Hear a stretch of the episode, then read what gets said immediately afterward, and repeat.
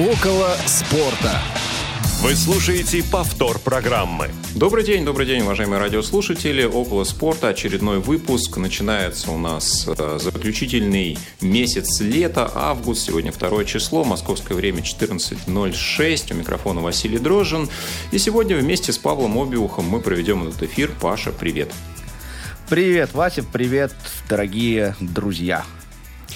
Да, сегодня у нас нет гостей, зато огромное количество различных тем, о которых мы с вами поспешим поговорить. Ну и надеемся, что вы также к нам присоединитесь своими звонками, либо же сообщениями. Позвонить э, нам можно в студию, в эфир по телефону 8 800 700 ровно 1645. Звонок из любого региона России бесплатный. И также к вашим услугам skype radio.voz латинскими буквами, естественно.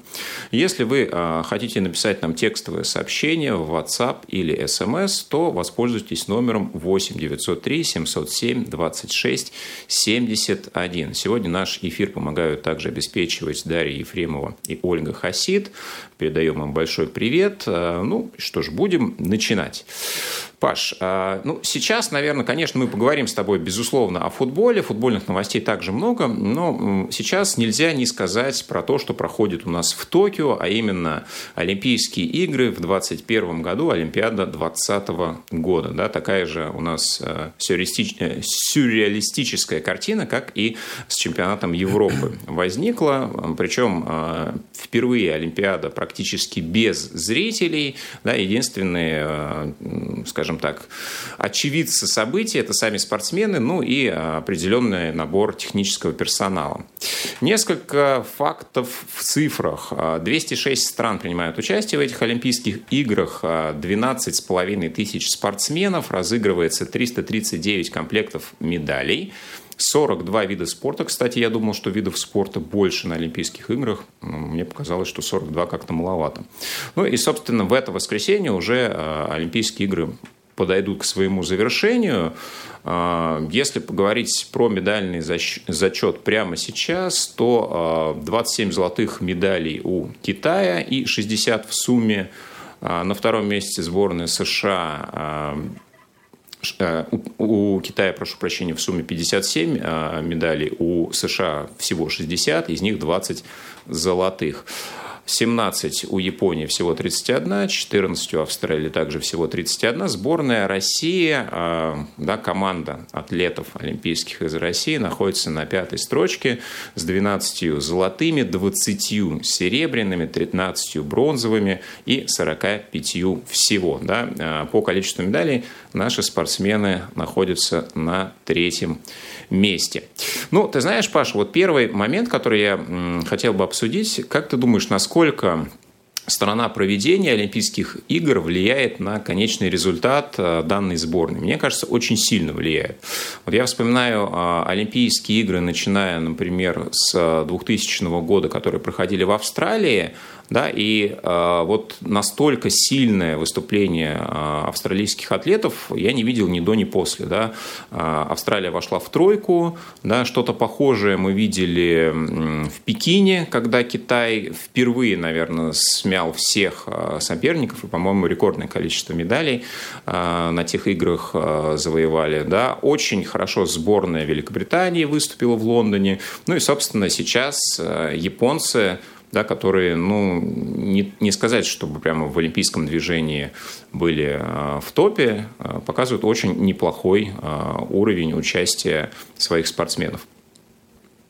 Ну, это, знаешь, большой вопрос, э, за счет чего происходит такая э, тенденция. Это первый вопрос. И второй момент, что все-таки, конечно, ну, как мне кажется, не всегда это срабатывает. Да? Если по первому вопросу говорить, то сейчас же Э, Олимпиада проходит без зрителей, и вот единственный фактор, который я могу отослать вот э, как э, подтверждение твоей гипотезы, он заключается в том, что вот, как говорится, дома и стены помогают, да, и болельщики, и болельщики, и зрители, которые поддерживают команду, приходят на стадионы, и это в основном, разумеется, зрители из той страны, где игры проводите, то сейчас этого фактора нет. Более того, э, отношение к Олимпиаде в Японии, оно очень спорное сейчас, да, но об этом немножко позже эм, мы поговорим.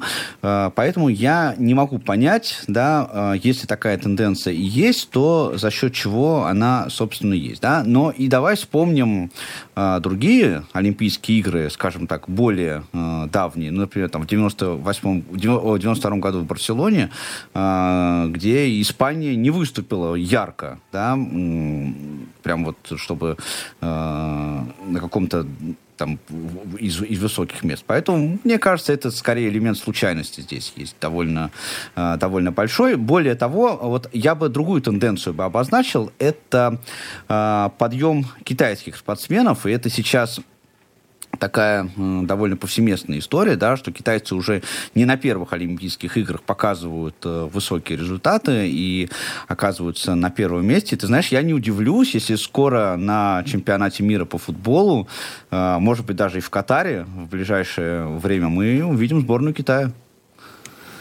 Ну, ты знаешь, очень интересная модель развития футбола в китайской лиге, например. А, но пока, как мне кажется, да, каких-то вот прям ярких плодов а, она по большому счету не дает. Да, интересная схема заключается в том, что а, всего несколько мест для иностранцев есть в каждой команде. Я не помню мне кажется, то ли 4, то ли 5.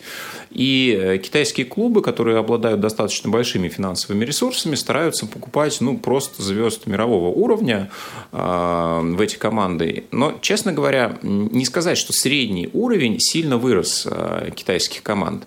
Да, иначе мы бы видели представителей э, Китая ну, в том или ином виде где-то в сильнейших лигах. Они есть, но они там во вторых, третьих дивизионах зачастую, да, и я вот сейчас на вскидку не назову э, там звездного китайского футболиста, двух-трех, которые вот в ближайшее время э, потрясли бы внимание. Но тут больше, знаешь, больше специфика отбора, да, потому что, давай скажем так, что в Азии, в принципе, не так много сильных сборных да, и э, по специфике просто отбора, я думаю, что такая вероятность э, может быть, да, ну кто там вот, кроме Кореи и Японии, условно говоря, да, кто вот среди азиатских сборных э, реально такой топчик? Ну, ты знаешь, они регулярно отбираются, но регулярно проваливаются на каких-то крупных турнирах, где участвуют не только азиатские сборные. Да, то есть сборная Китая может э, там, попасть на чемпионат мира, но и, собственно, все. Да, так же, как сборная Ну, попасть, это уже, понимаешь, попасть, это уже будет достижением. Ну да, то есть тут нужно как раз обыграть э, соседей по э, отборочному циклу. Э, азиатскому. Ну ты знаешь, мне кажется, что в целом Олимпийские игры это такой символ еще геополитической борьбы, потому что сейчас спорт, ну, к сожалению, к счастью, вообще очень сложно рассматривать вне контекста политики, особенно Олимпийские игры.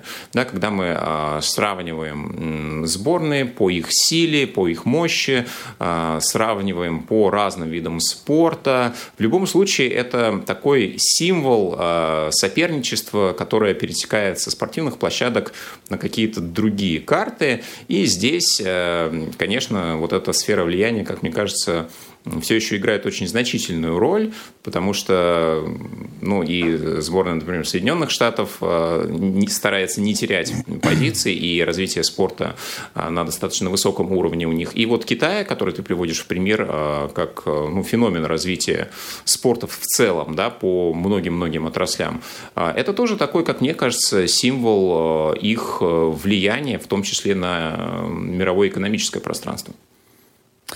Ну, вот э, мне кажется, что сейчас гораздо в меньшей степени, чем это было, скажем, там, 15 лет назад. Вот да, это так, я абсолютно с тобой согласен, но сейчас э, гораздо в меньшей степени. И вот здесь я хочу м, как раз рассказать про один интересный материал, э, на который я наткнулся недавно, в пятницу, по-моему, вышло э, вышло интервью на портале «Медуза».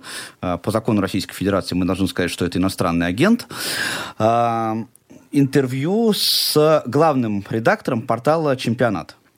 И там очень интересный разговор получился э, по поводу вот, положения Олимпийских игр сейчас э, вот в мировом таком статусе. Ну, э, почему вообще этот разговор возник? Да, потому что, как я уже выше говорил, э, Олимпийские игры в Японии, э, они встречены, мягко говоря, прохладно.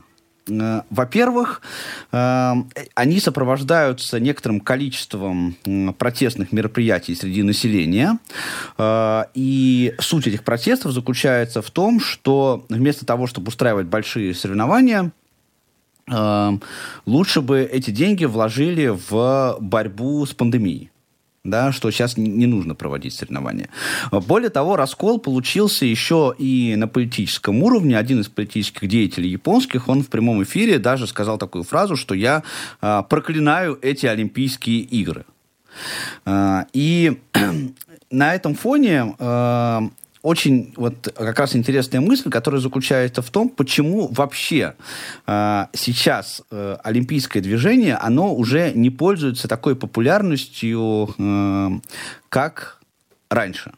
И здесь есть несколько факторов. Э, первый фактор, э, один из них, да, который связан именно вот с этим, э, с этой пандемийной эпохой, потому что соревнования, которые проходят э, в рамках Олимпиады, они м, больше, чем, ну, скажем, тот же футбол, э, да, подвержены такой некой атмосферности, да. Если футбол, когда мы смотрим без зрителей, то э, здесь э, фактор, вот, и то нам было непривычно, да, смотреть футбол без зрителей, э, но есть много других вещей, на которые мы обращаем внимание, да, если мы любим футбол, увлекаемся футболом и, и за ним наблюдаем, то э, в Олимпиаде как раз очень большую роль играет такой эмоциональный фактор, который связан именно вот с этой вот поддержкой. А поддержки сейчас нет. И вот представитель чемпионата, он как раз высказывает вот эту мысль, что э, постольку, поскольку нет э, вот этого эмоционального заряда, да, а зритель э, включая телевизор, он видит э, пустые трибуны, слышит вот этот вот э, гулкий звук, э, в котором слышны э, голоса тренеров, которые подсказывают своим командам, да, какие-то вот такие э, инсайт э, моменты, и ему это неинтересно. Он хочет получить эмоциональный заряд. Он хочет вот э, посмотреть не только на самих спортсменов, да, но и на весь вот этот вот антураж.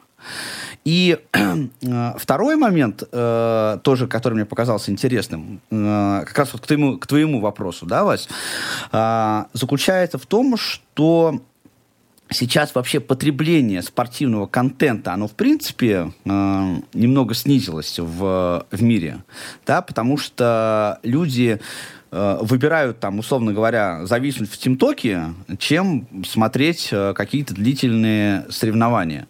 И если э, у футбола и отчасти у хоккея, например, да, есть еще большие какие-то вот традиции боления, да, поддержки, там, аналитики, то у Олимпийских игр это, вот таких традиций нет. В том смысле, что, ну, что может из себя представлять аналитика Олимпийских игр? Да, э, раз в 4 года э, это можно анализировать. Да? Отдельные виды спорта, э, если разобрать Олимпийские игры на отдельные виды спорта, то они менее популярны, да, чем тот же футбол и хоккей. И вот в этой связи сама по себе олимпийская система, да, она как бы устарела, да, и она уже не является, ну, маркетингово привлекательный для э, среднестатистического зрителя и любителя спортивных соревнований. И вследствие э, вот этого, вот тот самый геополитический момент, о котором ты говоришь, да, он тоже э, в определенной связи сейчас э, снижен, да, потому что такая непонятная какая-то ситуация происходит, да, как относиться э, к этим Олимпийским играм, ну, я имею в виду в, в глобальном масштабе, да, поддерживать их или не поддерживать, потому что такая ситуация происходит в мире. Эм, и э, сами, сама по себе вот эта вот э, олимпийская система, насколько она сейчас действительно жизнеспособна вот именно с точки зрения маркетинга. Потому что э, не только в Японии да, э, снижен интерес вот в этой связи, но и вот э, как раз портал «Чемпионат», он э, констатирует, что э, общемировые рейтинги просмотра олимпийских соревнований, они очень сильно упали по сравнению с 2016 годом. Ну, ты знаешь, я бы еще вот какой хотел контекст обсудить. Ведь э, Олимпиада для многих видов спорта – это действительно финальная точка. Это максимально зрелищное мероприятие, которое показывает э, твое состояние да, и достижения самых сильных спортсменов. Но для некоторых видов спорта, вот как, например, для футбола, да, Олимпиада – это совершенно не показательный турнир. Мы с трудом можем вспомнить сборные, которые становились чемпионами Олимпийских игр, да, особенно каких-то далеких годов, но при этом мы достаточно хорошо знаем тех, кто становились чемпионами мира и Европы. Да, похожая ситуация с, со многими командными видами спорта, за исключением, возможно, баскетбола. Да, а, например, с 1992 года, когда сборная Соединенных Штатов привезла свою знаменитую Dream Team, к баскетбольному турниру олимпийскому приковано значительное внимание, и это действительно, ну, наверное, очень, очень статусное событие, потому что приезжают сильнейшие баскетболисты всех а, мировых сборных, которые существуют и которые действительно сильны, и в том числе сейчас а, лучшие американские спортсмены, ну, а, большинство суперзвезд играет как раз на этом турнире также. Вот. Если брать теннис, то вот сложно сказать, да, а что привлекает больше внимания. Например, турнир Большого шлема, один из четырех, который ежегодно проводится, или, например, Олимпиада. А, ну вот э, уже финал, например, мужского теннисного турнира состоялся. А, Паш, вот тебе вопрос. Кто является, на твой взгляд, самым сильным теннисистом в России прямо сейчас? Медведев, я думаю. Медведев, да. И вот он э, сошел с дистанции достаточно рано. Зато три других э, теннисиста, они э, завоевали медали в различных, соответственно, сочетаниях. Например, Карен Хачанов в мужском одиночном разряде проиграл в финале Александру Звереву. Да, это не российский теннисист, прошу не, не путать. А, Аслан Карацев и Елена Веснина а, в миксте завоевали также серебро, проиграли также российской паре а, Андрею Рублеву и Анастасии Павлюченковой. Вот если говорить про Елену Веснину, то для нее это четвертая Олимпиада. Для тенниса, который ну, достаточно скоротечный вид спорта, это ну, очень серьезное достижение, да, то есть э, четвертая Олимпиада – для Елены и а, серебряная медаль в ее копилку. Ну вот еще более интересный сюжет, как мне кажется, сложился в женской сабле. А, да, я думаю, многие смотрели фильм, который вышел в прошлом году на острие. Собственно, он был а, снят по событиям Олимпийских играх а, в Рио прошлых, где как раз состоялся вот этот знаменитый финал. И сейчас а, Софья Великая, да, прототип как раз героини, которую сыграла Светлана Ходченкова в этом фильме, сразилась в финале с э, Софией Поздняковой и также проиграла. Да? То есть вот э, драматизм этой ситуации сложно было бы превзойти. Третье, э, третий финал олимпийский в одиночной сабле для Софьи Великой проигранный.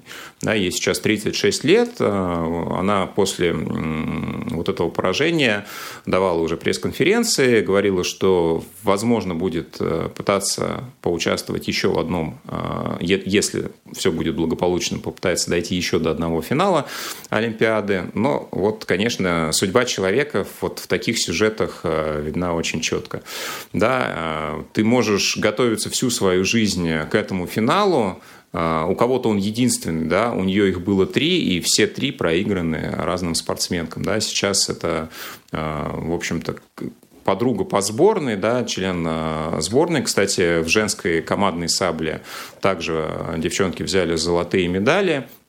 Вот, но действительно это такой момент, который стоило бы отметить. Тем более Софья Великая является знаменосцем э, нашей сборной на этой Олимпиаде. Э, также, если брать какие-то достижения, которых давно не было у российских спортсменов, мужская команда по спортивной гимнастике впервые 1996 года взяла золото в командных соревнованиях, а женская сборная по спортивной гимнастике аж с 1992 года не выигрывала, и также вот сейчас в Токио впервые золотая медаль. Впервые золото завоевал спортсмен по тек тэквондо. Это был Максим а, Крамцов, а, да, и это здорово, что мы начинаем осваивать новые виды спорта, в том числе а, в сфере восточных единоборств.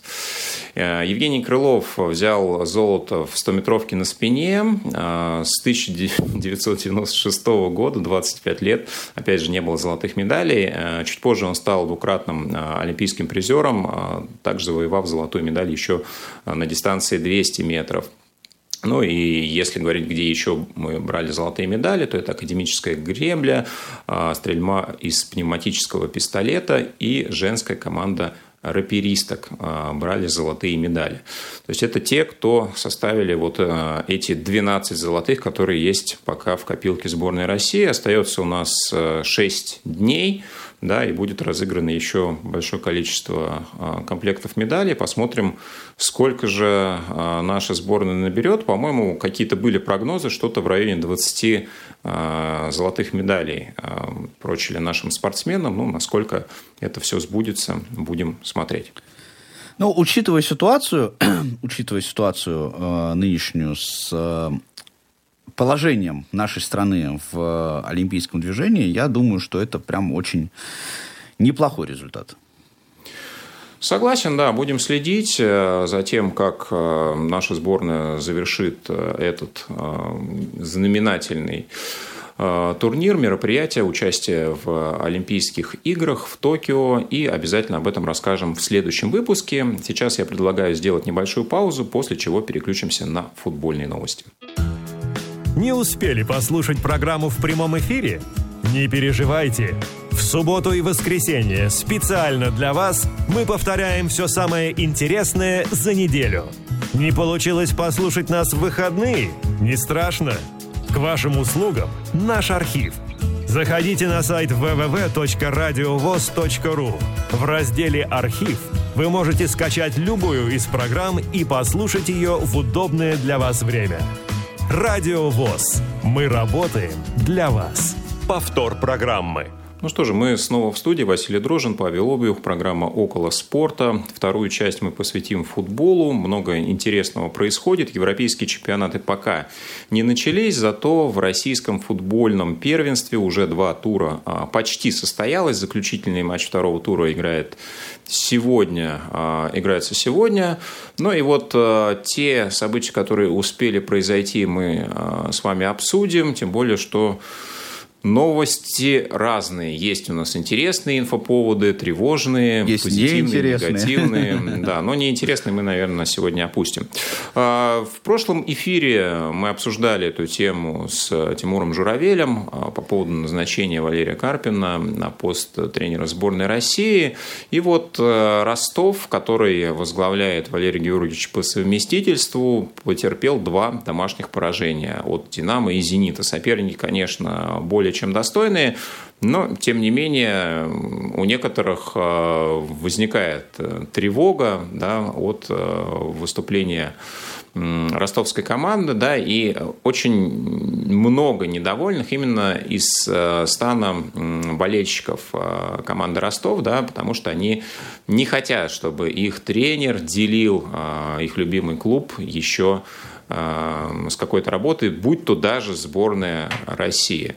Ну вот, э, кстати, Паш, твое отношение к совместительству в футболе, когда тренер и клуб, и сборную тренирует. И я вот пытаюсь вспомнить какие-то позитивные примеры, когда у нас э, возглавляли и клуб, и сборную. И вот, честно говоря, в, в, ну вот, в моей памяти такие примеры не возникают. Там что-то ты размотал какую-то длинную-длинную бумагу, ты, видимо, поднял архивы аж э, советских времен, поэтому это, я это... думаю, ты мне сейчас ну, да. ответишь давай, на давай вопрос. будем считать, что давай будем считать, да, что это была длинная бумага. а, ну, ты понимаешь, во-первых, э, это совершенно неудивительно, что ты не можешь такого вспомнить, потому что, ну, надо понимать, да, что работа футбольного, главного тренера футбольного клуба – это очень большая, сложная кропотливая работа, которая предполагает анализ огромного количества информации, да, принятие очень большого количества решения, решений. И я абсолютно вот поддерживаю тех, кто говорит, что совмещение двух должностей это не очень хорошо. Давай возьмем еще и тот факт, да, что э, футбольный клуб и сборная страны – это суть разные вещи. И подходить к тренировочному процессу в плане его планирования нужно совершенно по-разному. Я, ты знаешь, я говорил об этом уже давно э, в нашей программе, что э, вообще я так топил за то, чтобы Карпин стал тренером сборной России, и я этому очень рад. Но здесь есть несколько «но». Э, который вот я бы хотел обратиться к тем, как раз вот кто как раз э, сейчас делает э, поспешные выводы. Ну, во-первых, друзья, по первым двум играм судить вряд ли стоит. Да, э, все-таки как следует Валерий Георгиевич еще к тренировкам сборной России не приступил. Да, и обвинять вот два поражения э, Ростова от «Зенита» и от «Динамо» в вот в этом, в том, что теперь Карпин тренирует и сборную России, ну, я думаю, что это как минимум недальновидно, да, при том, что соперники такие, э, мягко говоря, непростые, оба соперника. Да, Динамо все-таки сейчас, э, в последнее время, оно все-таки как-то со собралось, но про «Зенит» я уже и э, говорить не хочу. Второй вопрос – Э, я бы... Э, второй момент, который я бы обозначил, это то, что условия контракта... Вот сейчас говорят, что по, совмещи, по совместительству будет работать Карпин с Ростовом и с э, сборной России. Да, там есть э, нюансы. И нюансы заключаются, во-первых, первый нюанс заключается в том, что э, контракт заключен до 31 декабря вот этот контракт по совместительству с тем условием, что после Нового года Валерий Георгиевич должен будет принять решение о том, в как, где он останется. Либо в сборной, либо в Ростове. Поэтому это временное сейчас решение. Это положительный момент.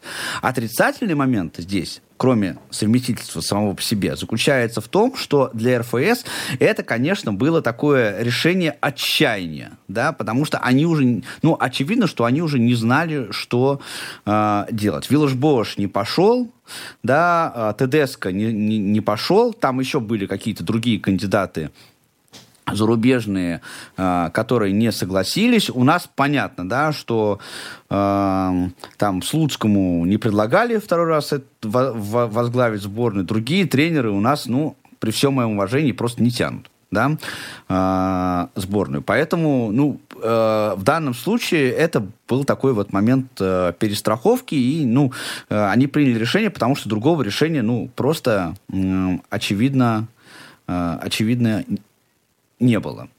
Вот. И э, еще один момент, наверное, может быть, самый важный, на который я бы хотел обратить внимание, это вообще вся наша прекрасная футбольная политика. Да, э, здесь немножко я все-таки отойду от Ростова, да, непосредственно, и больше про вообще организацию футбола. Ну, э, дорогие друзья, ну просто я просто хочу понять, я хочу понять, когда в Российском футбольном союзе да, и в российской премьер-лиге узнали о том, что первый матч, ну вот э, на данный момент первый, я имею в виду, не первый в цикле, а первый вот на данный момент, э, сборная России со сборной Хорватии будет играть 1 сентября. Вот когда до них дошла эта информация? Я лично об этом знал где-то еще в марте.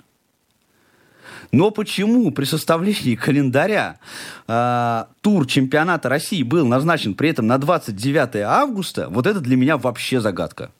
Вы понимаете? Ну, это прям очень нехорошим словом мне хочется назвать это явление. Я не буду этого делать по эфирным соображениям.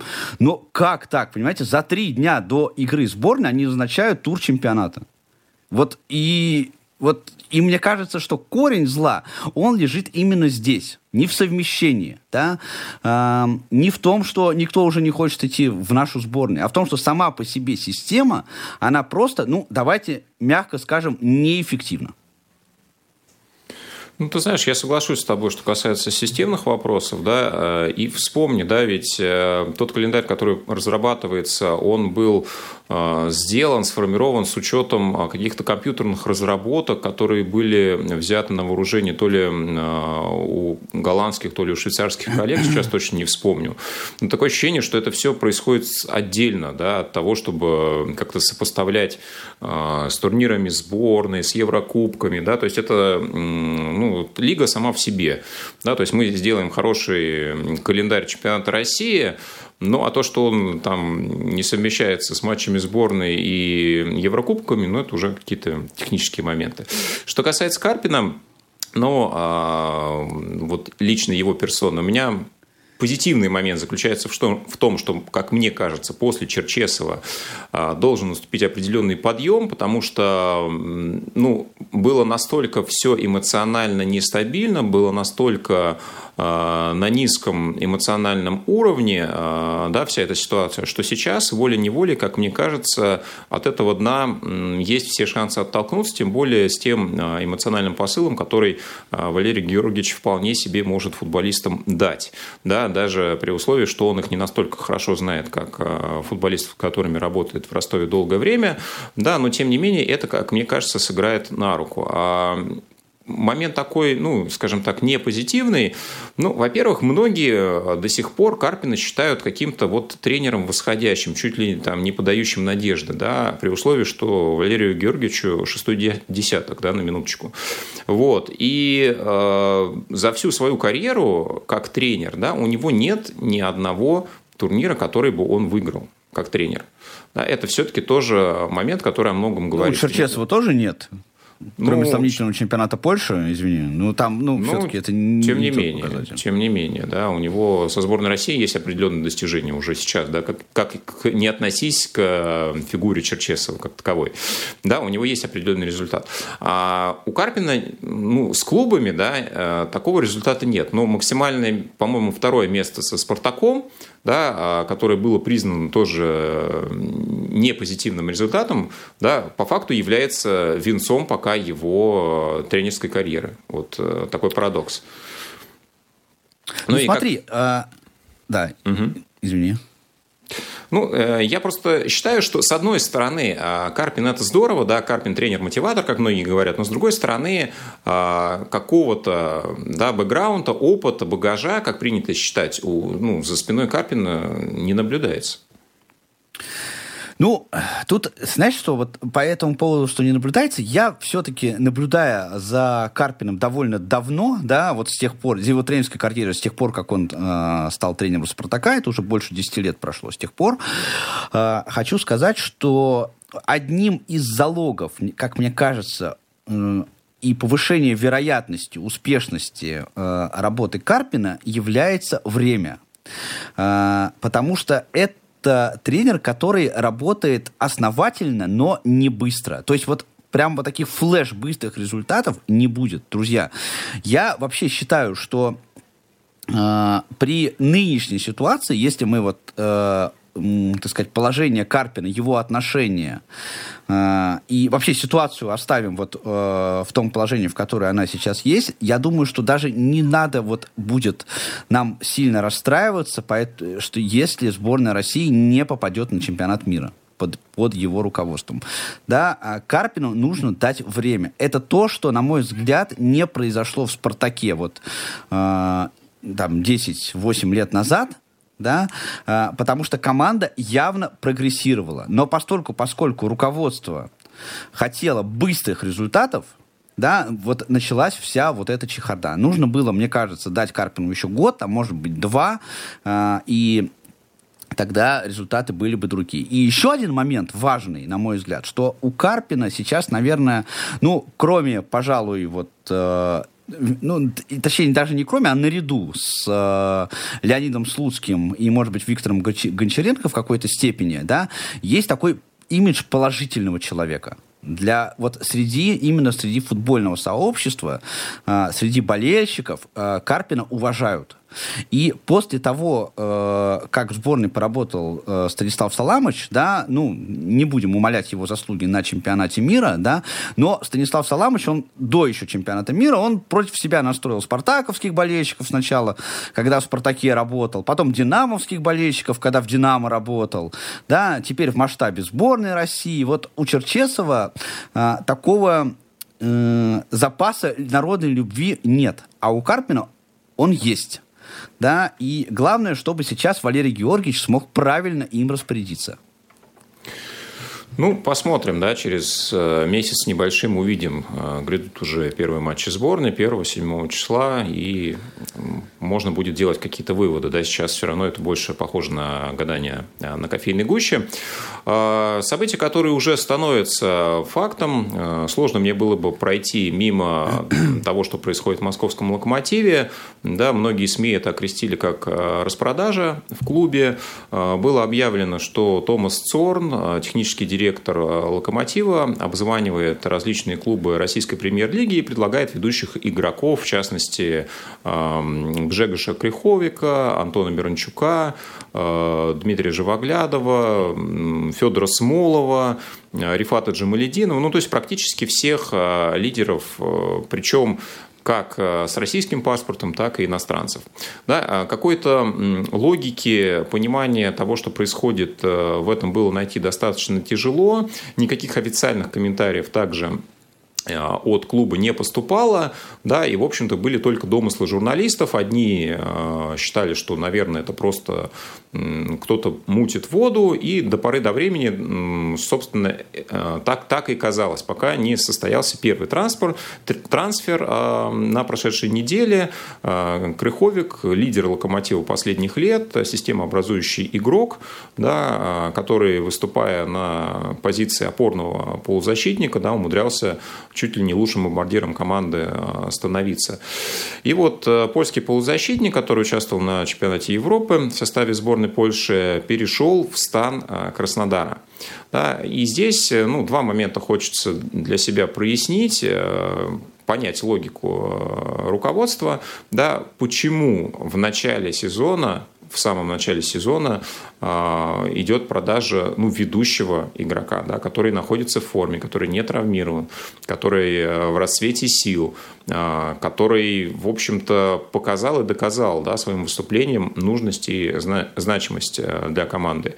И если даже был интерес да, к этому игроку, а, ну он, он был, это понятно, почему его необходимо было продать в клуб, который а, является прямым конкурентом по чемпионату России. Вот здесь никакой логики в этом, к сожалению, я не вижу. Да. И второй момент, что касается непосредственно игры «Локомотива», да, два матча состоялось, а, две волевые победы. А, первая с Тульским Арсеналом, и вторая э, с московским ЦСКА в дерби. Э, на этой игре я был, и здесь я хотел бы отметить очень позитивный момент. Э, ЦСКА стал третьим московским клубом, э, у которого появилась услуга тифлокомментирования для незрячих болельщиков на домашних матчах. На веб-арене теперь есть также система тифлокомментирования. Мы э, с друзьями, с ребятами ее успели оценить э, на этом матче. Ну, она работает, все здорово. Роман Мазуров комментировал эту встречу, поэтому вот можно приобщаться к культуре боления на стадионе всем армейским болельщикам. А, узнавайте у сотрудников, каким образом можно этой услугой воспользоваться, и, собственно, ходите на футбол больше и чаще.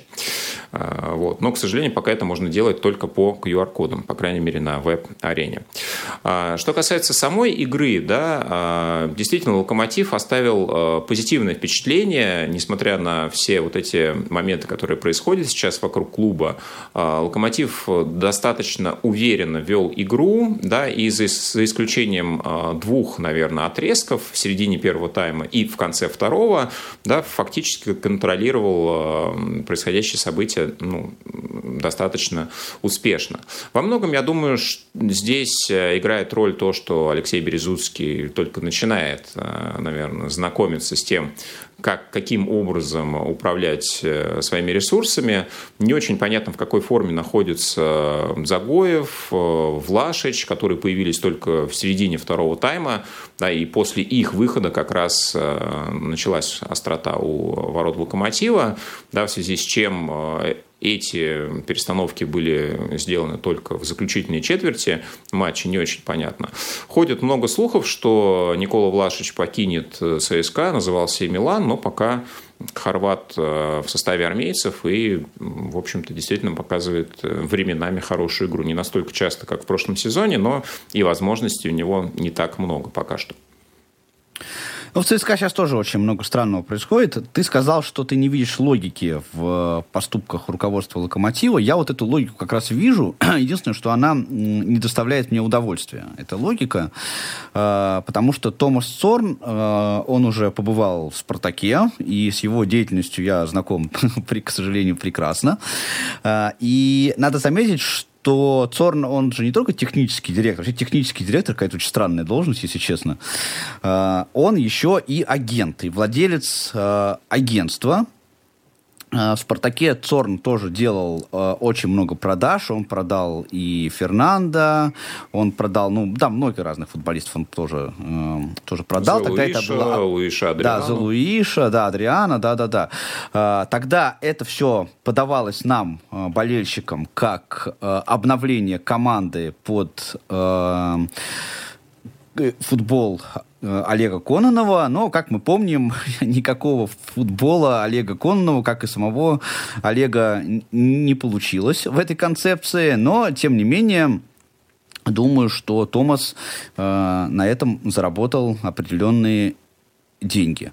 Э, и, к сожалению, я полагаю, что сейчас в «Локомотиве» происходит то же самое. Да? А, другой вопрос, почему распродаются футболисты в российские клубы, ну, не знаю, да. А, наверное, потому что европейские клубы не заинтересованы а, там в Баринове или Краховике. Но при этом хочу отметить, да, что последняя тенденция, к сожалению, в «Локомотиве» показывает, что Цорн может там ненадолго задержаться, и он просто, ну, скажем так, давай, скажем, эффективно использует время. Мне это не нравится, эта идея совершенно, как, ну, э, как она мне бы не понравилась э, относительно абсолютно другого, э, любого другого футбольного клуба э, в нашем чемпионате. Я считаю, что нам нужен сильный чемпионат и должно быть у нас сильное соперничество, а вот такие вещи, они очень сильно ослабляют э, наш футбол, но это, к сожалению, не единственная, не единственная странность, да, ну даже не, даже не странность, я не знаю, не единственная вот неприятная такая э, история, которая в нашем чемпионате происходит уже, несмотря на то, что он уже успел э, начаться. В частности, вот ты про QR-коды тут упомянул, да, и я бы хотел обратить внимание э, наших слушателей, твое, на вот ту ситуацию, которая сейчас происходит с допуском э, людей на стадион да, э, она совершенно непонятная. В одном городе могут действовать совершенно разные правила. При этом э, футбольный стадион, да, если вы никогда не были на футбольном стадионе, я поясню, что это довольно большое пространство, которое способно вместить в себя там 30-40 тысяч человек на трибунах. Э, и если, скажем, допустим, пропустить четверть вот этого количества, то социальную дистанцию между ними обеспечить будет довольно просто – но при этом, да, у нас проводятся мероприятия и в Москве, и в других городах, э, где люди приходят там по 7, по 10 тысяч человек, э, и они находятся в более тесном контакте, я там уже не говорю про метро э, и так далее и тому подобное, но все время действуют какие-то непонятные мне правила при допуске к футбольным, на футбольные матчи. Да? Я расскажу два примера, они связаны со «Спартаком». Э, я на прошлой неделе э, ездил на выезд в Казань на гостевой матч, и мы узнав о том, что будет допущено 30% э, от вместимости Акбарс-арены, э, соответственно, взяли билеты и поехали на футбол. Мы поехали на машине, и вот на, за день накануне, когда мы уже подъезжали к Казани, осталось там э, километров 100, СМИ разродились сообщениями о том, что Казанский Роспотребнадзор настаивает на том, чтобы запретить допуск зрителей на этот матч. Это несмотря на то, вот это я про мероприятие, да, что на предыдущих выходных в Казани прошел большой там национальный праздник, э, в котором приняло участие несколько тысяч человек. Э, и вот в этом неведении мы находились там вот до, ну где-то за 4 часа примерно до э, начала матча мы узнали о том, что нас все-таки пустят на стадион. Э, второй пример — это матч Спартака в Казани, который был в пятницу. В Казани я уже не ездил, но ездили мои знакомые, которые, несколько из них тоже поехали, они поехали в никуда, потому что непонятно было, было какая ситуация. В итоге накануне стало известно, что на стадион пустят только 500 человек. А, ну, там, включая э, сотрудников стадиона, футболистов, ну, в итоге там сколько получили? Человек 300. И вот эти 300 э, человек, это по рассказам очевидцев, да, э, э, знакомых моих, которые были на стадионе, все эти 300 человек, они располагались там плюс-минус на одном-двух соседних секторах. То есть в одном месте стадиона они были сосредоточены. И вот эта вот ситуация, она мне совершенно... Вот здесь я, если вот ситуация с, с распродажей в Локомотиве, я еще могу найти какую-то логику, которая мне не нравится, но здесь я не могу найти никакой логики, ни которая мне нравится, ни которая которая мне не нравится. Ну, да, это, к сожалению, элемент дезорганизации, который характерен а, для многих сфер нашей жизни, не только для футбола. Слушай, я предлагаю немножко поговорить про Еврокубки, которые грядут. Да, Сочи у нас а, прошел все-таки азербайджанскую кешлю. Слушай, я сегодня а... пытался выучить название вот этой команды, с которой Сочи играла перед эфиром, но Кешля. вот сейчас вот к его концу да. я уже забыл. да. а, но следующий соперник э, достаточно простой в произношении. Это сербский партизан. Ну и, в общем-то, сколь прост, столько же и настолько же серьезен. Да? А, вот у Рубина соперник тоже такой загадочный. А, Раков из Польши. Что за команда, честно говоря, не знаю. И какой результат казанцы покажут, будет интересно посмотреть. Хочется, конечно, верить, что наши клубы смогут в новом турнире Лиги конференции как-то продвинуться как можно дальше, а, ну и с более интересными именитыми соперниками встретиться. Ну и, Паша, 4 числа «Спартак» открывает э, евросезон матчем э, домашним с «Бенфикой». Какие у тебя ожидания перед этой игрой? Ух, у меня сложные ожидания, Вася. Прям вообще, я, к сожалению, не попадаю на этот матч по причине вот э, молодежного форума, который у нас грядет в ближайшее время. Слушатели Радио наверняка о нем знают. Э, отправлюсь я туда, а не на футбол. Вот. Но, тем не менее, конечно, буду следить за этой игрой. И здесь я прям вот весь в растерянности и даже не знаю, что сказать. Бенфика — это очень крутой соперник. Очень крутой соперник. Э, с другой стороны, э, игра Спартака, вот, которую он показал в первых двух матчах, да, вот этот вот псевдотурнир, который был до, я не беру в расчет. А, понятно, по каким причинам я уже об этом говорил. А, Спартак показал то, что сейчас вот новая концепция а, нового тренера, она находится в зачаточном состоянии. Она совершенно очевидно есть. Да, я очень не хочу присоединяться вот к хейтерам, которые сейчас э, ругают э, то, что происходит в «Спартаке». Э, друзья, Вит, Ру Витория, он в, очень поменял кардинально игру «Спартака» в очень-очень многих аспектах. Да, и если в первом матче с Рубином э, была такая немного растерянность у футболистов, да, мне кажется, они немножко друг друга не понимали. Сейчас вот этой сыгранности ее э, получилось больше. Будет ли команда готова э, к такому серьезному сопернику, как Бенфика, к 4 августа, я сказать не могу. Да? То есть у меня очень осторожная надежда, которая, к сожалению, не подкреплена э, какими-то э, конкретными фактами, да, на которые я мог бы опереться и сказать, вот, вот, вот это у Спартака сильные сейчас стороны, да, и вот он за счет них может сыграть. Да. Есть какие-то отдельные элементы, которые можно отме- отметить, но то, что их будет достаточно для того, чтобы победить Бенфику, я очень сильно не уверен.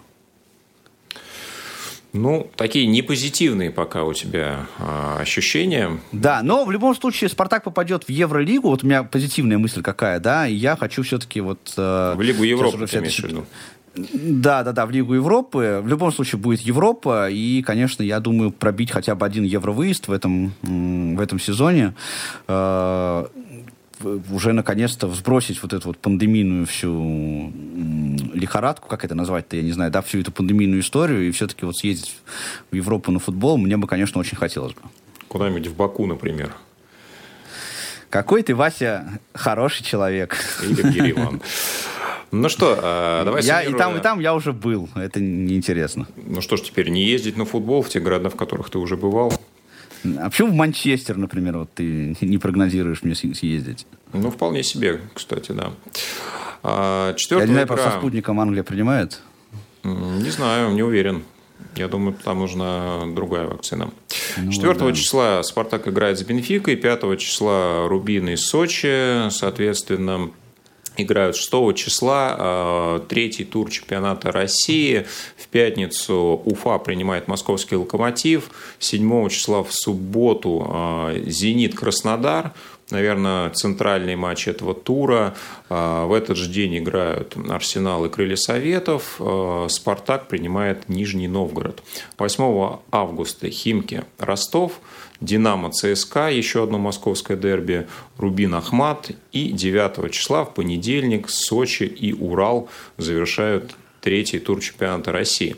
На следующей неделе также начинаются чемпионаты Англии, Германии, Англии. Испании. Лидс Манчестер Юнайтед будет. Да, все стартуют, начиная с 13 числа, с 13 августа. Италия 21 через две недели. Так что много футбола у нас интересного ожидает. Уже будем а, в следующем выпуске говорить про те чемпионаты, которые я а, обозначил. Подведем итоги а, Олимпийских игр, которые завершатся к этому моменту. Третий тур чемпионата России, Еврокубки. Все это вас ждет в следующем выпуске «Около спорта». Ну, а на да, сегодня друзья, все. А, да, друзья, я с вами прощаюсь на ближайшие три недели как минимум. А, отдаю вас а, в нежные руки Василия и Федора, который, я надеюсь, вернется. У меня очень много поездок а, в августе, поэтому прощаюсь с вами где-то, ну, думаю, что 30 числа я выйду э, снова в эфир в программе «Около спорта». Так что желаю всем э, наслаждаться отличным футболом и спортом вообще. Ну, а вам, Вась, с Федей, соответственно, искрометно проводить наши эфиры. Ну, а у нас нет другого выбора. А, что ж, еще раз, друзья, спасибо, что слушали нас сегодня. До новых встреч на волнах Радио ВОЗ. Около спорта.